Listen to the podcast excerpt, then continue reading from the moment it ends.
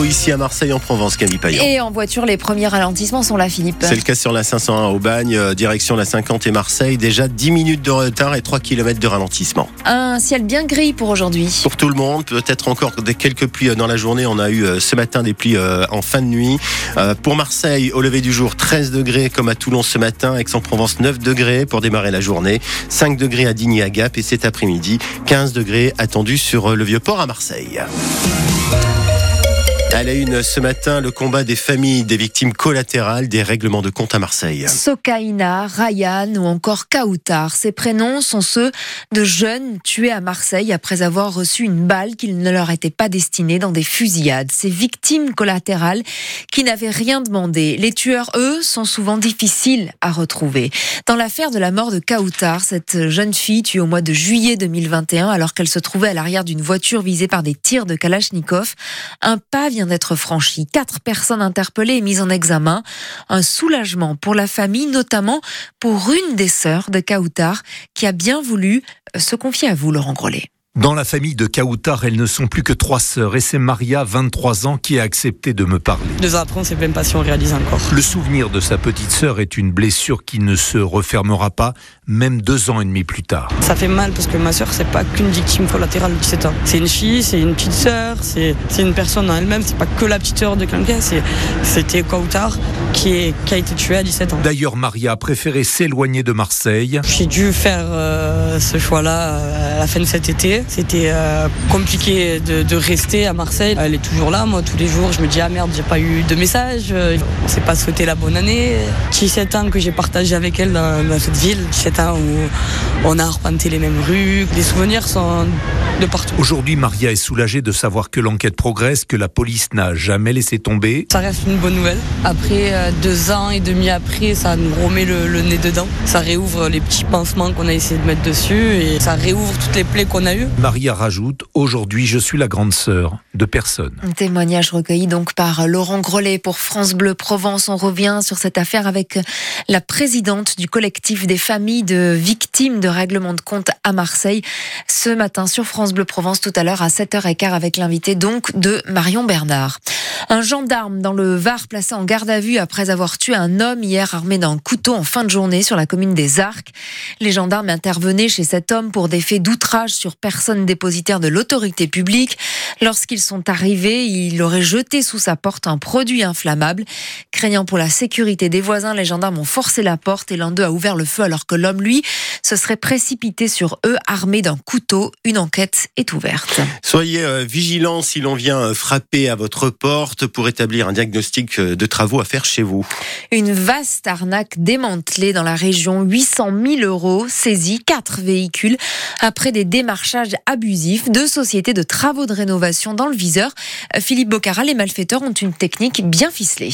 Imaginez un coup de sonnette. Vous ouvrez, face à vous, une ou deux personnes en apparence bienveillante. Bonjour, nous vous proposons un contrôle gratuit de votre maison pour voir si elle correspond bien aux nouvelles normes de notre fichier national. Vous les laissez entrer, après de pseudo-diagnostics, ils vous annoncent l'urgence de travaux. Vous y croyez, bien évidemment, les devis et les bons de commande sont prêts. En confiance, vous signez notamment une renonciation à votre droit de rétractation. Ils vous font miroiter une super réduction, mais il faut verser de suite plusieurs milliers d'euros, 8000 en moyenne, et le mauvais tour est joué. Les travaux inutiles étaient bien réalisés. L'arnaque porte donc sur ces pratiques commerciales trompeuses. Si vous pensez en avoir été victime, signalez-vous sur la plateforme Signal Conso. Et puis ce rappel de la justice, en cas de vente à domicile, le professionnel ne doit recevoir aucun paiement avant un délai de réflexion de 7 jours. Voilà les conseils de Philippe Bocara pour France Bleu Provence. L'image restera celle des deux cercueils de Méliné Missak Manouchian devant le Panthéon. Le résistant communiste et sa femme reposent désormais au Panthéon. La France reconnaissante vous accueille, a déclaré Emmanuel Macron lors de la cérémonie hier, 80 ans jour pour jour après avoir été fusillé par les nazis. Cérémonie à laquelle participait aussi le maire de Marseille qui s'est offusqué de la présence de Marine Le Pen. C'est un retournement terrible de l'histoire, ça glace le sang, dit Benoît Payan. Les agriculteurs maintiennent leurs actions et l'appel à manifester demain après-midi euh, à Paris avant l'ouverture du salon de l'agriculture. Gabriel Attal a pourtant proposé hier une nouvelle version de la loi Egalim pour protéger le revenu des agriculteurs face aux industriels et à la grande distribution. De son côté, le ministre de l'Agriculture, Marc Fesneau, lui, annonce un nouveau plan loup pour la semaine prochaine. Plan qui prévoit une simplification du protocole de tir sur le prédateur, prédateur qui menace les troupeaux. Cela fait partie des attentes des éleveurs. C'est une question qu'on se pose ce matin, Camille. La violence sur les terrains de rugby ou de foot amateur est-elle en train de se banaliser? Question après une agression violente, une de plus dimanche dernier lors d'un match de rugby amateur. Rencontre de Régional 2 entre le LAS et le Bossé. Un jeune arbitre de 19 ans mis KO par terre par un joueur qui n'a pas supporté avoir été exclu de la rencontre. Simon Yoré souffre de douleurs physiques, psychologiques aussi. Il est aujourd'hui encore très choqué. Une violence qui n'étonne presque plus Marc Peters, responsable de l'école de rugby des Cadeneaux au Pen Mirabeau.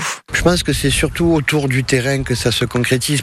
Alors, j'aime pas trop ce mot, mais j'ai l'impression qu'on se footballise un petit peu là et ça devient compliqué. J'espère qu'en tout cas, ça va vite euh, stopper parce que ça n'a pas lieu d'être tout le monde est responsable. Après, il faut pas oublier que voilà, c'est un jeu, c'est euh, surtout en, en, catégorie jeune, des valeurs, c'est le vivre ensemble, c'est la convivialité, c'est le respect avant tout. Et ça, j'ai l'impression qu'on le perd un peu, surtout en senior. Dans les petites catégories, ça devient plus virulent et c'est bien dommageable. J'espère que le, la Fédé et la Ligue prendront les sanctions nécessaires. Alors, responsable de l'école de rugby des Cadeneaux Open Mirabeau avec Fred Chapuis pour euh, France Bleu Provence. Est-ce que vous aussi, vous avez le sentiment que la violence est de plus en plus présente lors des rencontres sportives de foot, de rugby ou d'autres sports, des arbitres agressés, des bagarres entre supporters. Est-ce que vous le voyez souvent? Et comment mettre fin à cette euh, violence? Devrait-on euh, sanctionner euh, plus fort, plus sévèrement, interdire de stade des parents, des joueurs amateurs, des, des, supporters par exemple? Vous nous le dites au 04 42 38 08 08. C'est dans le 6-9 France Bleu Provence. On en parle tout à l'heure après le journal de 8 heures. Sur les terrains de foot, une petite révolution. Les arbitres vont pouvoir pouvoir bientôt tester la sonorisation pour expliquer leurs décisions. Ils seront équipés de micros et leurs décisions sur des actions litigieuses uniquement pourront être entendues par les spectateurs. L'expérimentation sera d'abord mise en place pour le championnat féminin et puis lors de la finale de la Coupe de France pour le foot masculin. Et la Coupe de France qui ne concerne plus, euh, hélas, euh, l'OM, il lui reste donc euh, l'Europe et c'est ce soir ou jamais qu'il faudra tout donner. Et on l'a souvent répété cette phrase cette saison. L'OM a les cartes en main pour sauver sa saison, donc désormais européenne. 16e de finale retour face au Shakhtar Donetsk et le coup d'essai du coach Jean-Louis Gasset. Toutes les planètes ne sont pas encore alignées, mais cela pourrait bien être le match idéal pour réagir, Bruno Blanza. C'est ce que pense Jean-Louis Gasset. Car ce soir, soit l'OM est éliminé, soit l'OM est relancé. Idéal pour se réveiller. Les supporters marseillais ont une histoire avec la Coupe d'Europe. Ils savent, si c'était un match de championnat, ça serait peut-être plus difficile. Mais là, c'est un match couperé. Il nous faut gagner ce match pour passer un tour. Et ça redonnerait beaucoup de baume au cœur. D'autant que l'OM retrouve des forces vives avec le retour de l'indispensable milieu de terrain Jordan Verretou. Que les Marseillais jouent aussi au Vélodrome où ils sont invaincus en 15 matchs cette saison.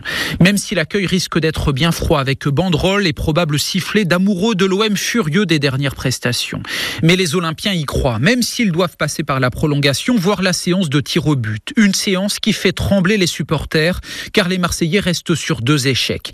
Mais Jean-Louis Gasset ne compte pas forcément préparer l'exercice. C'est pas en la regardant cet après-midi où on est décontracté et à vide, comme on dit. C'est comme à la pétanque. Hein. Il faut être en condition pour tirer les pénalties. Mais j'ai encore beaucoup de soucis avant les pénalties. Et s'ils sont en partie réglés, l'OM devrait pouvoir se qualifier pour ses huitièmes de finale dans le temps réglementaire. Alors il faut quand même euh, courir un peu plus vite qu'à la pétanque quand même ce soir pour la rencontre. Ce serait pas mal. Évidemment.